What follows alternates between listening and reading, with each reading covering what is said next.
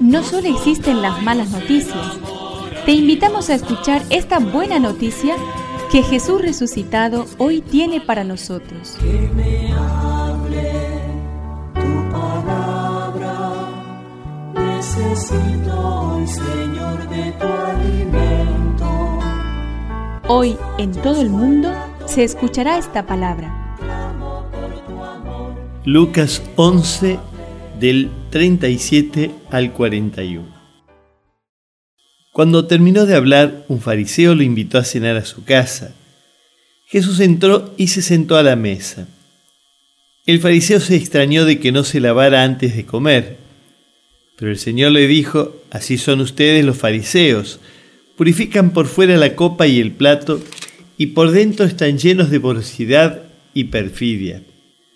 Insensatos, el que hizo lo de afuera, ¿no hizo también lo de adentro? Den más bien como limosna lo que tienen, y todo será puro para ustedes.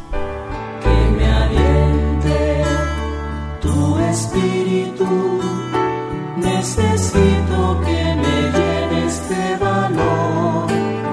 Todas las polémicas de Jesús con los fariseos pueden resumirse en esto una acusación por vivir la religión superficialmente y una invitación a vivirla desde adentro.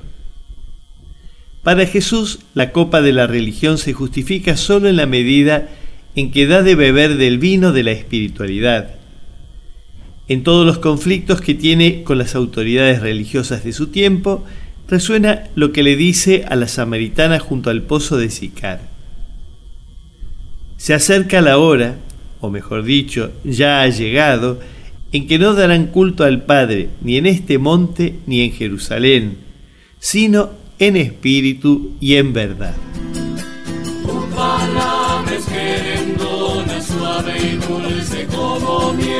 Es una contribución de la parroquia catedral para este año misionero diocesano.